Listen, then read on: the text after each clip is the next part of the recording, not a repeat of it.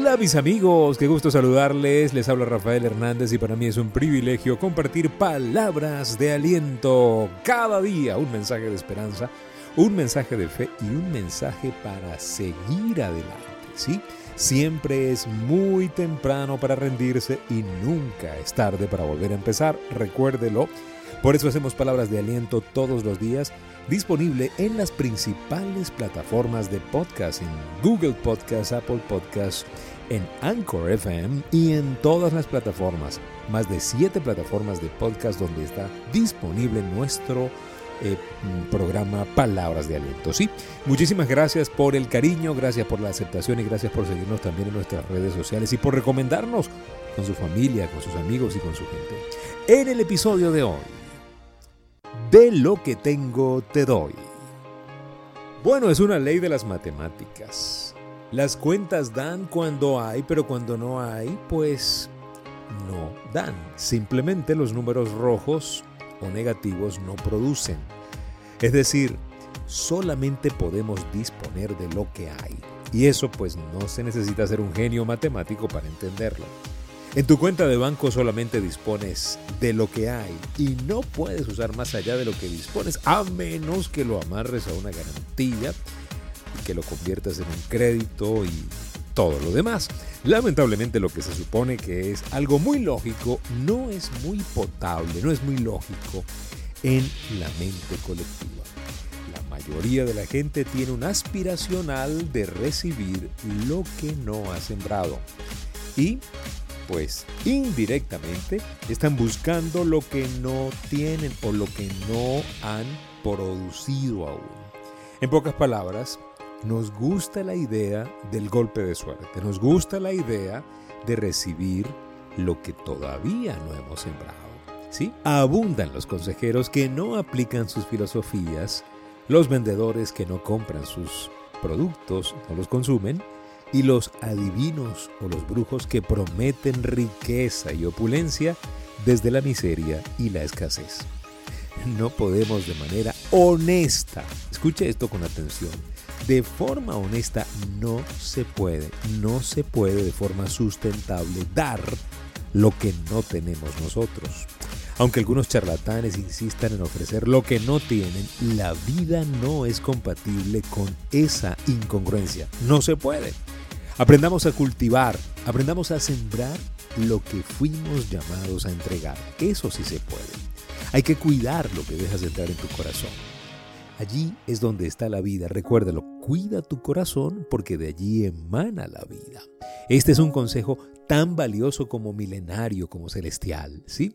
Cuando cuidamos lo que entra en nuestro corazón, nos imaginamos una simbiosis de mente, de cuerpo que debemos mantener a tono con la vida. Tenemos que cuidar nuestro corazón, porque hay pensamientos, muchachos, hay ideas, hay alimentos y así como esto también hay personas y filosofías que son muy, muy compatibles con la toxicidad, con la muerte, con la oscuridad.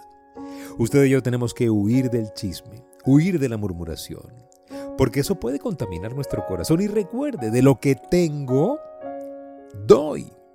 Es una ley de vida. Y si no cuido lo que entra en mi corazón, no voy a cuidar lo que tengo en el corazón y lo que tengo en mi corazón es lo que puedo dar.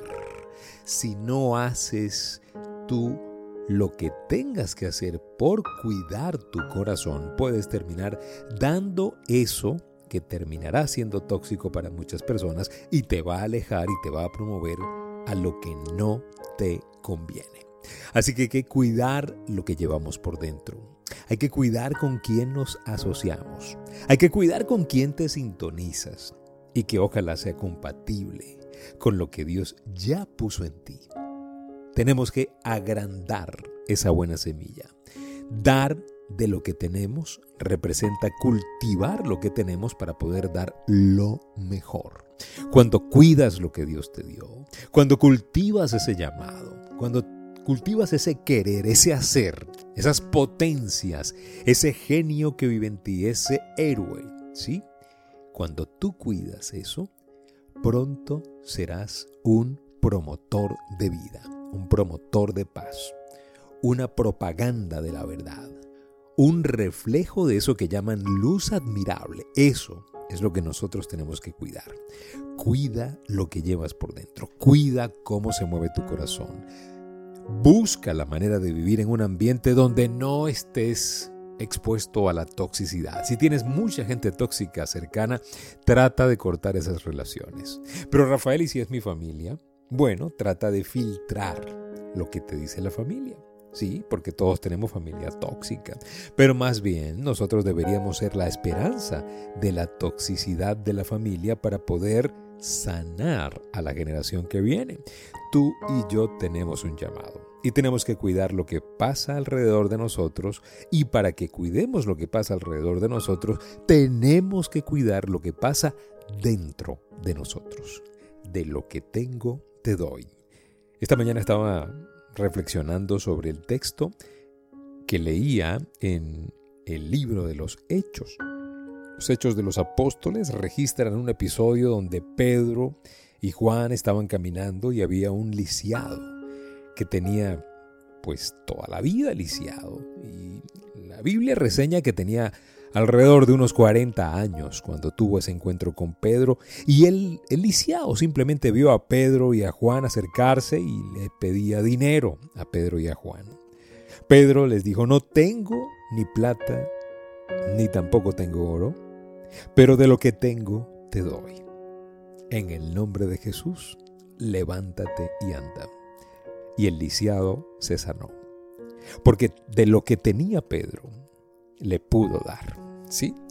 Eso es lo que tenemos que buscar nosotros. Tener lo mejor en nosotros para podérselo dar a los demás. Recuérdalo. Cultiva tu corazón, cuida tu corazón, cuida lo que tienes, cuida con quien te asocias, cuida lo que lees, cuida lo que comes, cuida lo que sientes en el corazón porque de él mana la vida. Y recuerda que si tienes eso sano, de lo que tienes, eso podrás compartirlo con la humanidad.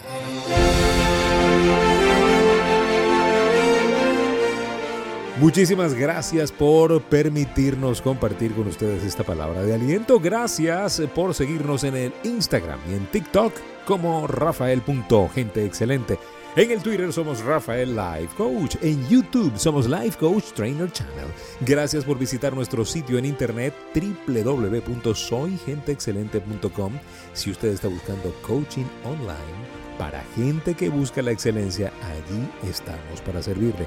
Gracias por suscribirse, gracias por estar aquí con nosotros. Recuerde, cuide lo que hay dentro de usted porque de lo que tiene, eso es lo que usted va a dar. Y no olvide que si pongo a Dios de primero, nunca llegaré de segundo.